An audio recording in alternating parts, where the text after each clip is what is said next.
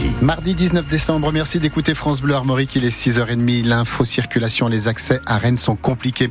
On observe des difficultés sur la nationale 12, notamment à partir de Saint-Gilles. 6 km de bouchons de Saint-Gilles à passer.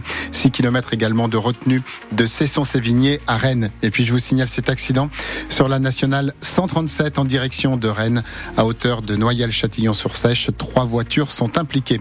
La météo, une journée grise aujourd'hui mais douce. Les températures maximales seront comprises entre 11 et 13 degrés. Les prévisions complètes juste après le journal de Valentin Belleville. Cette fois, ça y est, après des années de discussions et de négociations, toutes les éoliennes de la baie de Saint-Brieuc sont installées. La 62e et dernière éolienne du parc de la baie a été posée dimanche. Saint-Brieuc peut désormais se targuer d'avoir le premier parc éolien offshore en Bretagne, un projet à 2 milliards et demi d'euros qui aura mis du temps avant d'aboutir, Joanne Moison. Si le calendrier initial avait été respecté, écoutez bien, des éoliennes tourneraient au large de la baie de Saint-Brieuc depuis 8 ans déjà. Au départ, on est en 2010, Nicolas Sarkozy, alors président de la République, annonce officiellement le lancement d'un appel d'offres pour la construction de 5 parcs éoliens en mer en France.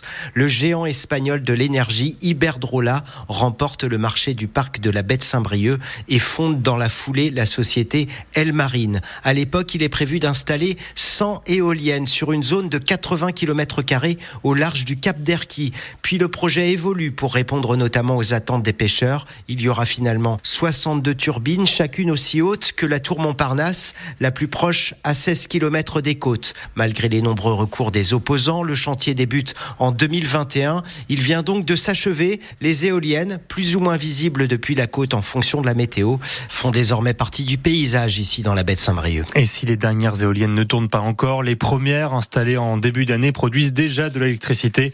À terme, elles doivent produire 9% de la consommation électrique de la région, selon Elmarine. Dans les Côtes d'Armor, le collège de Corlay a bel et bien fait sa dernière rentrée cette année. Cette fois, c'est définitif. Le collège de Corlay va fermer ses portes à la fin de l'année scolaire. Résultat d'un vote hier au conseil départemental. 36 élus ont voté pour cette fermeture, 16 contre et un vote blanc.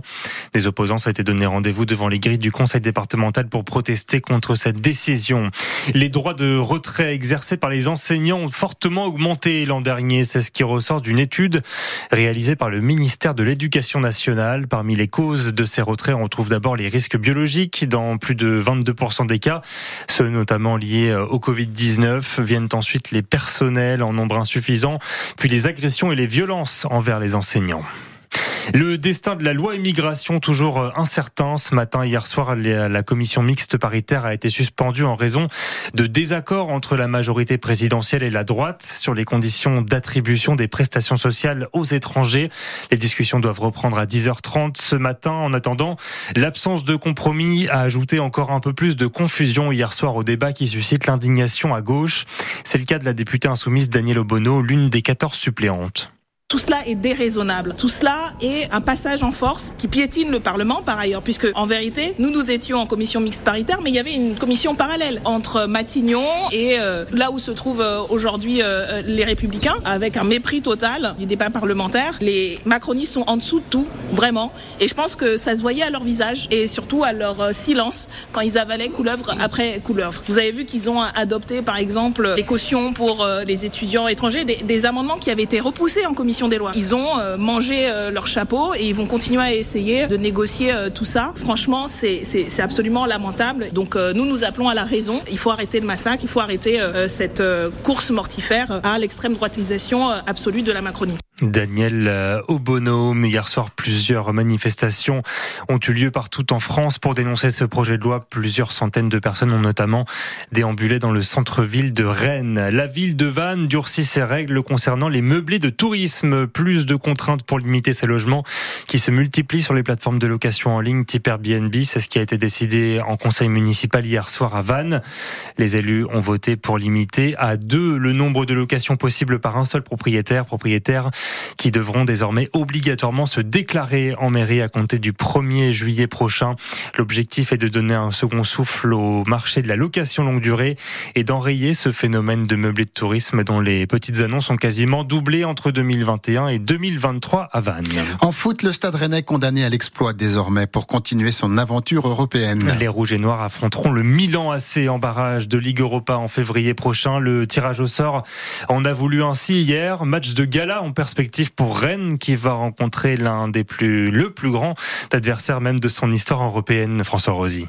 C'est une grosse grosse affiche qui nous attend avec un match aller d'abord à San Siro, un match retour au Razon Park en essayant de faire bonne figure. On sait évidemment la dimension de ce club-là, tout son parcours en, Coupe d'Europe depuis un certain nombre d'années, donc c'est une très très grande affiche pour nous. On a beaucoup de regrets sur cette phase aller en Coupe d'Europe et notamment en championnat, mais euh, en Coupe d'Europe effectivement parce qu'à Villarreal déjà on avait le sentiment euh, avec ce penalty en fin de match de pouvoir au moins égaliser et, sur cette fin de match euh, il y a il y a une semaine au Razon Park où malheureusement euh, on égalise en fin de match et, le but est refusé. Ça nous aurait permis de nous éviter ce, genre de, confrontation là. Maintenant, elle est là, à nous de bien la préparer et de faire euh, tout ce qu'il faut pour, euh, pour essayer de, créer un exploit parce que forcément quand ce type d'équipe là, ça sera forcément un exploit qu'il faudra faire. Stade Rennais, Milan AC, voilà l'affiche. Les matchs aller-retour auront lieu les 15 et 22 février prochains. San Siro d'abord le 15 à 21h, puis le Roazen Park pour le retour le 22 février, ça sera à 18h45. 5 matchs à vivre évidemment